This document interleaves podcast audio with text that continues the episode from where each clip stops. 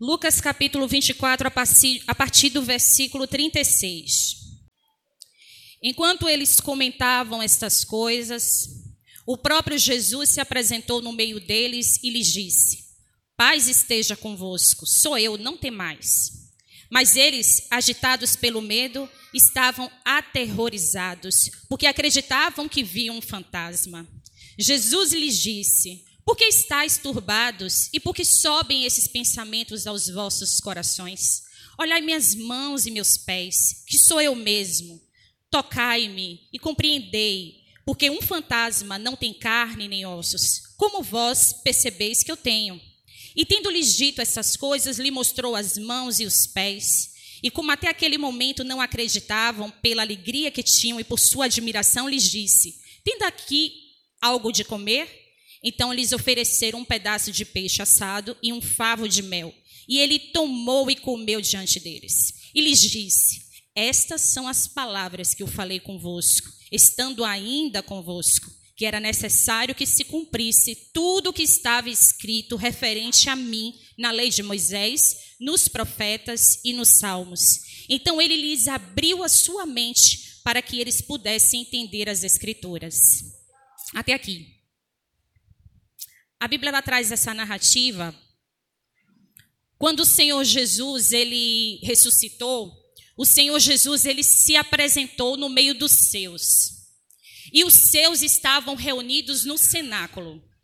O cenáculo era basicamente uma edificação que ficava em Jerusalém, onde um lugar onde ocorria muitas súplicas, muitas orações. Era também o lugar onde tinha acontecido a, a última ceia e foi o lugar nos eventos ali por onde o Senhor Jesus apareceu para os seus, apareceu para os discípulos, apareceu para aquelas mulheres que ali estavam. E essa passagem, ela está acentuando a realidade da ressurreição de Cristo. Ela está acentuando a realidade de um Cristo ressuscitado. Então, o Senhor Jesus ressuscitado, a Bíblia deixa muito bem claro para a gente, não é um espírito. O Senhor Jesus Cristo ressuscitado, ele não é um fantasma. O Senhor Jesus Cristo ressuscitado, ele não é alucinação. O Senhor Cristo Jesus, ele é real. É alguém que historicamente lutou, enfrentou, lutou contra a morte, venceu ela e ressuscitou. E por causa desse Jesus Cristo ressuscitado é que hoje nós estamos aqui. Ele lutou contra a morte e venceu a morte. E por isso é que nós estamos aqui. E agora, igreja, vamos tentar ir para mesmo para transportar para essa palavra. Você imagina homens e mulheres que viram a morte de Jesus de perto, viu todo o sofrimento que Jesus tinha passado, tinham testemunhado todas as ações, tinham testemunhado as promessas, tinham testemunhado todas as evidências que o Senhor Jesus deu. Porque se existe alguém que deu a maior prova de evidência de humanidade, essa pessoa foi Jesus Cristo de Nazaré. Se, for, se teve uma pessoa que maior provou a existência humana e como viver dessa forma com Deus, foi Jesus Cristo. E imagine essas pessoas que ouviram os testemunhos, ouviram as promessas, sabia de todas as coisas que já tinham sido anunciado pelos profetas a respeito de Jesus, participaram, assistiram a sua morte. E nesse momento, essas pessoas estavam vendo o que? Um Jesus Cristo. Estavam reunidos e o Senhor Jesus se apresenta e diz: Pai, seja convosco. Assistiram a morte de perto, mas de repente, quando eles estavam reunidos, aparece Jesus e diz: Pai seja convosco. E eles ficaram tão atônitos, tão perplexos, tão cheios de alegria. Às vezes a igreja, ela fica assim dispersa. Nós estamos muitas vezes reunidos e quando o Senhor Jesus se apresenta no nosso meio e diz para a gente, Pai, seja convosco. Como é que a igreja de Cristo ela reage à presença de Deus? Quando o Senhor Jesus disse, Pai, seja com essa igreja. Como é que a gente reage à presença de Jesus?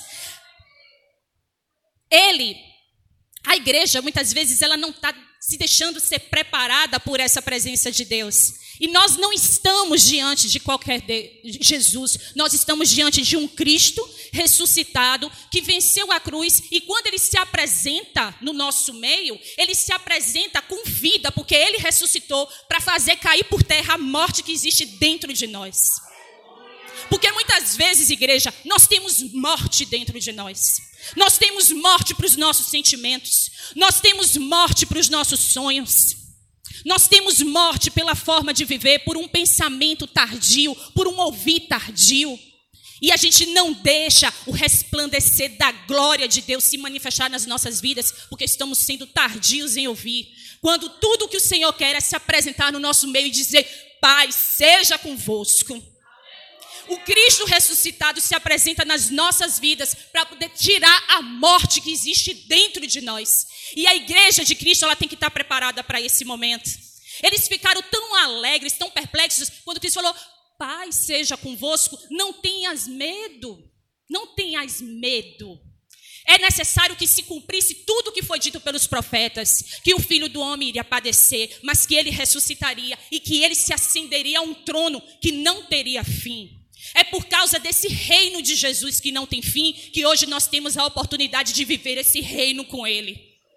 A diferença está na forma da igreja e a forma como nós enxergamos o reino de Deus, que não consiste em coisas, mas que consiste nos princípios de Deus na nossa vida. Quando Jesus então se apresenta, esse chamado agora ao arrependimento, esse oferecimento agora do perdão, ele tinha que ir agora para todas as pessoas. A igreja, aqueles que estavam testemunhando a Cristo, eles não podiam agora ficar apenas no cenáculo, reunidos, congregados. O fato de estarem no cenáculo, o fato de estarem reunidos, mesmo que estivessem em súplicas e orações, não significa dizer que ali seria o fim, mas significa dizer que ali seria o começo da história da igreja. Ali seria o início da vida de um povo que estaria ali caminhando com o Senhor. Então, o que é mais lindo nessa passagem é porque os discípulos e todos aqueles homens e mulheres, eles estavam reunidos, até porque era o que o Senhor disse: não saiam de Jerusalém até que do alto sejais revestidos de grande poder. Mas o fato de estarem reunidos traz isso para a nossa realidade. O fato de estarmos congregados, o fato de estarmos reunidos, não significa dizer que o nosso compromisso com o reino ele acaba nisso. Mesmo porque quando o Senhor Jesus, ele esteve no cenáculo, o Senhor Jesus, ele mostrou para a gente uma ideia de quê? De movimento. Era um momento de reunião, de súplica, de oração, mas tinha movimento. Era uma espera para que do alto fosse derramado o poder de Deus, mas tinha movimento. Inclusive Jesus, quando ele estava na última ceia, o Senhor Jesus, ele era o maior participante daquele momento. Ele era, na verdade, não convidado, mas ele era um anfitrião. O Senhor Jesus, ele tomou o pão, abençoou o pão, repartiu o pão, entregou o pão. Ou seja, ele estava ali congregado, mas ele fazia tudo aquilo ali em movimento. Então a gente aprende isso. Nós estamos congregados, reunidos, mas nós temos que estar em movimento. Isso não impede que a igreja venha agir. Primeiro, porque o Senhor Jesus nos preparou para um reino. Então, o reino de Jesus tinha movimento. A mesma coisa, o Senhor Jesus, ele quer movimento. É uma espera para que do alto sejamos revestidos do seu poder. Todos nós fomos chamados para isso, todos nós fomos comissionados para isso, porque nós recebemos essa promessa. Mas que a nossa espera pela vontade de Deus, pelo momento de Deus, pela soberania de Deus, por todas as coisas da nossa vida, seja uma espera com movimento. Porque foi assim que o Senhor Jesus aguardou.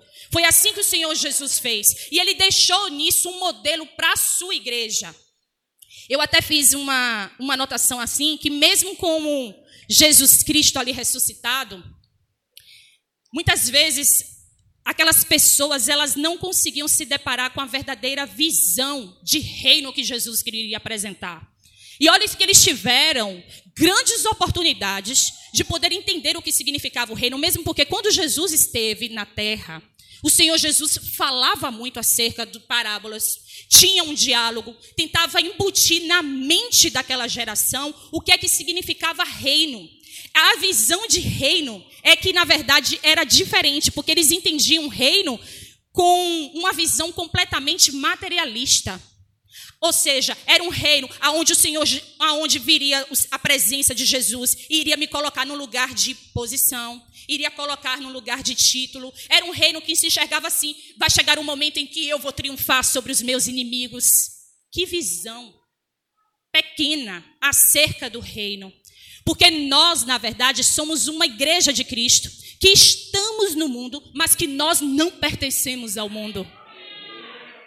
E tanto que quando o Senhor Jesus ele ora para os seus discípulos, nenhum momento você vai ver Jesus dizendo: "Pai, tira eles do mundo". Pelo contrário, Jesus que eles possam vencer o mundo. Igreja, nós estamos no mundo, mas somos cidadãos do céu. Então a palavra do Senhor nos ensina que nós vamos estar aqui sendo cidadãos do céu, mas para vencer o mundo e não para ser tirado dele. Porque para Deus tem um tempo certo e determinado para todas as coisas e nós não estamos aqui à toa. A visão de reino que eles tinham era uma visão diferenciada, só que na verdade é um reino de Deus que a gente só consegue acessar por meio de fé e arrependimento. Você não consegue acessar o reino de Deus de outro modo, que não seja por fé e por arrependimento. E quando os discípulos eles estavam perguntando a Cristo acerca de todas essas coisas do reino, muitas vezes a gente observa que o Senhor Jesus ele se limitava, ele se limitava a responder determinadas perguntas. E olha como é que a igreja de Cristo a gente faz hoje. A gente pergunta muita coisa para o Senhor. E nem todas as vezes a gente consegue obter a resposta para as coisas que a gente pergunta para o Senhor. Mas por quê? Porque o Senhor se limita a responder determinadas coisas. Primeiro, porque o que o Senhor Jesus falava para os discípulos era que o futuro estava nas mãos de Deus. Meu futuro e o seu está nas mãos de Deus. Nosso futuro está nas mãos daquele que tudo pode. E ele se limitava a responder determinadas perguntas, porque por aquele momento o que o Senhor Jesus queria é que eles fossem, sabe o que? Testemunhas. Você pode chegar um momento que você não está tendo a resposta para o que você quer, mas a resposta Deus dá. Seja testemunha. Seja testemunha de quê? Da vida dele em você. De quando ele morreu e você também morreu junto. De quando ele ressuscitou e você também ressuscitou junto. Ele deu testemunhos da vida dele, da morte, dos milagres, da ascensão dele. Então, nesse momento, nós sejamos testemunhas do Senhor. Porque quando nós estamos, igreja, quando nós estamos inteiramente em Jesus, nós somos participantes dele, da alegria dele, dos momentos dele. Então, assim, o Senhor Jesus tinha uma cruz para carregar, mas ele diz: se quiser vir após mim, pegue a sua também me siga. Então, no momento que nós estamos inteiramente no Senhor, nós compreendemos que Ele morreu, mas que eu e você também tem uma cruz para carregar. No momento que nós estamos com o Senhor, a gente vai entender que Ele morreu para o eu dele, mesmo sabendo que Ele não tinha pecado nenhum. Nós temos, mas Jesus não tinha. Mas Ele morreu para o eu dele e deixou bem claro para a sua igreja que é possível a gente morrer também para o nosso eu, para que nós sejamos participantes desse reino dele. Jesus Cristo, ainda por cima, ele também ressuscitou. E isso significa motivo de quê? De alegria para mim, para você. Jesus Cristo ressuscitou e está ressuscitado dentro de nós. Ou seja, aquele estágio de morte se transformou em ressurreição. Mas por que será que esse estágio de alegria pela ressurreição de Jesus, ele não consegue, muitas vezes ele não alcança a vida de todas as pessoas, não alcança a vida da igreja de Cristo na terra? Primeiro porque um estágio de ressurreição, ele só vai acontecer depois de um estágio de morte. Ninguém ressuscita igreja se não morrer primeiro. O que acontece é que a gente não está experimentando as alegrias da ressurreição de Cristo, sabe por quê? Porque nós não estamos nos permitindo também morrer para o nosso eu. Mas no dia que verdadeiramente a gente morrer para o nosso eu e a gente ressuscitar com Cristo, a gente vai experimentar as alegrias dele, as alegrias da ressurreição de Cristo. Eu me lembro muito que Paulo, quando ele estava chamando a atenção da igreja em, dos Filipenses, né? Em Filipos, Paulo ele falava a respeito de que era necessário que a igreja tivesse uma alegria. Paulo identificou essa necessidade na igreja. Mas era uma alegria que não poderia consistir em bens, era uma alegria que não poderia consistir naqueles desejos de vitória, era uma alegria que não poderia consistir nas circunstâncias externas do homem, mas era uma alegria pela presença de Deus. E Paulo chamava a atenção disso para a igreja. Sabe por quê? Por causa do campo das relações. Eles estavam tão desejosos pelas vitórias e pelos bens materiais que eles tinham se esquecido da alegria da presença do Senhor. E na verdade pode existir no nosso campo de relação pessoas que tenham, na verdade, sejam dotados de riquezas, dotados, mas na verdade sejam miseráveis nos seus pensamentos. E assim também como pode existir pessoas que não sejam dotadas das mesmas condições financeiras, mas sejam pessoas que transbordam em alegria pela presença do Senhor. Então Paulo ele estava trazendo esse momento para a sua igreja, de que era necessário se alegrar e se alegrar no Senhor. Esse motivo de alegria vem justamente desse momento do ressuscitar. E estava claro que o que precisava mudar naquele momento na visão da igreja era a visão de quê? De reino. Porque que? o reino de Deus, ele não era um sentimento. O reino de Deus, ele não era um lugar aonde a gente vai morar. O reino de Deus não era um monte de pessoas congregadas, reunidas. O reino de Deus é, na verdade, o poder real de um Deus que é soberano. E que no momento que a gente se deixa, que a gente se permite que esse exercício da soberania de Deus esteja sobre as nossas vidas, isso vai fazer, consequentemente, com que destrone Satanás.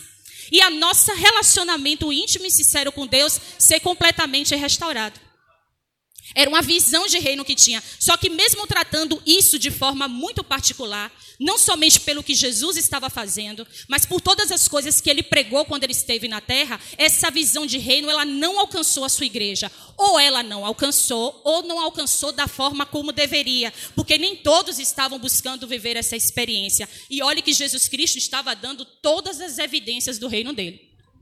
Como eu já disse, ele deu evidências da vida dele, ele deu evidências da morte, ele deu evidências da ressurreição, deu evidências do milagre, deu evidências do fogo que desceu em Pentecoste.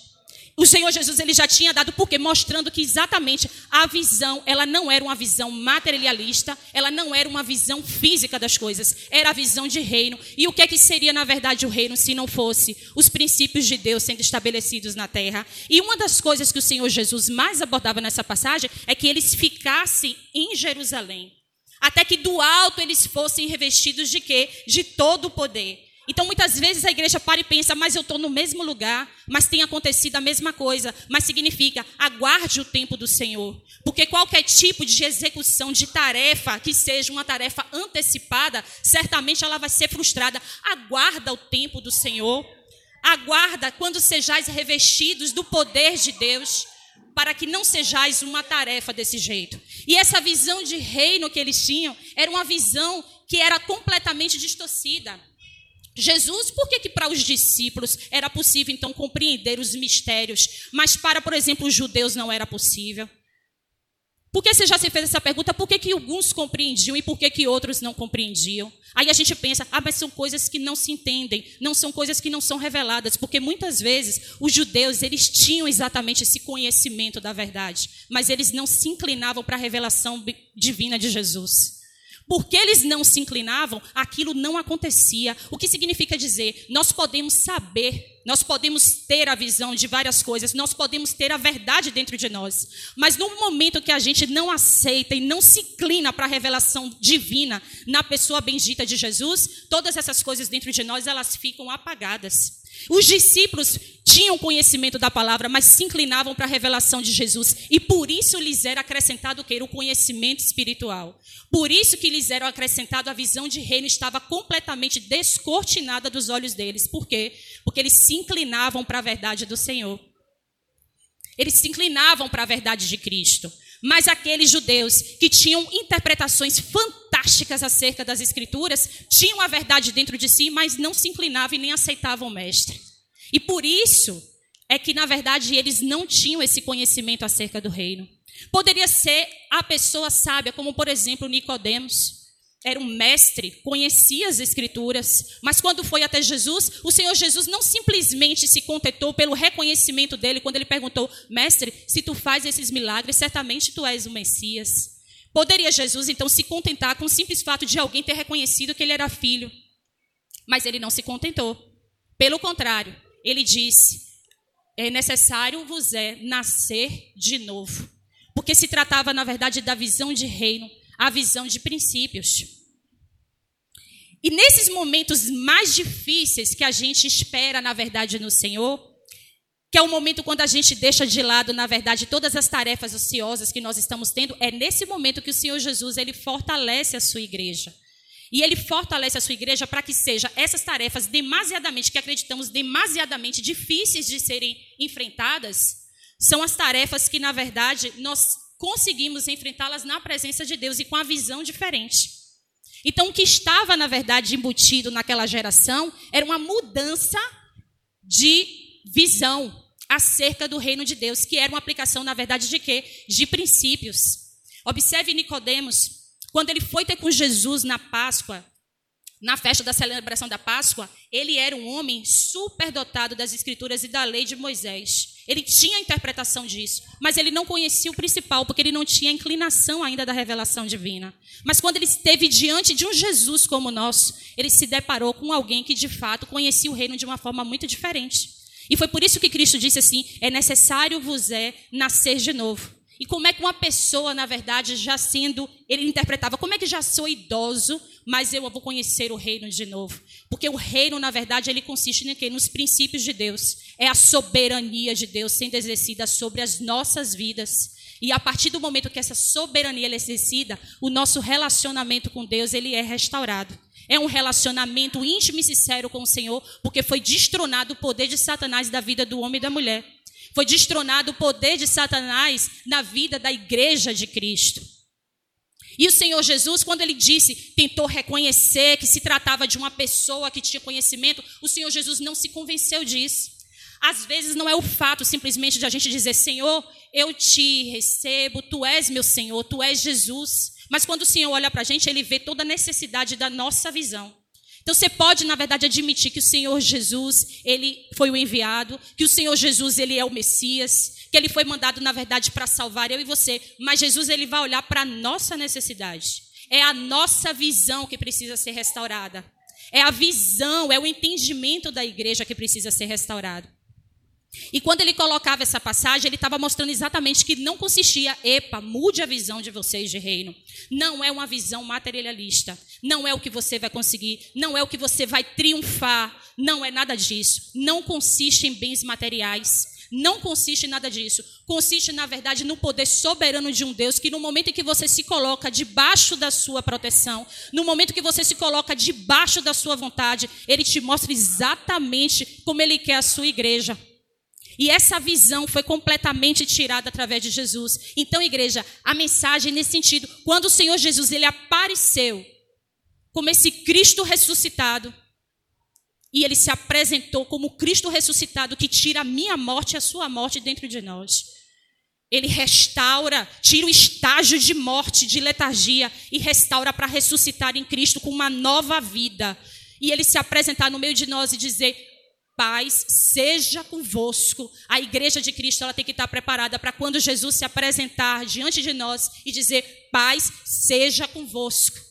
Eu apresentando um Cristo ressuscitado, que é o mesmo que a gente tem que fazer, ressuscitar para uma nova vida, ressuscitar para uma nova vida na presença do Senhor. Amém, igreja.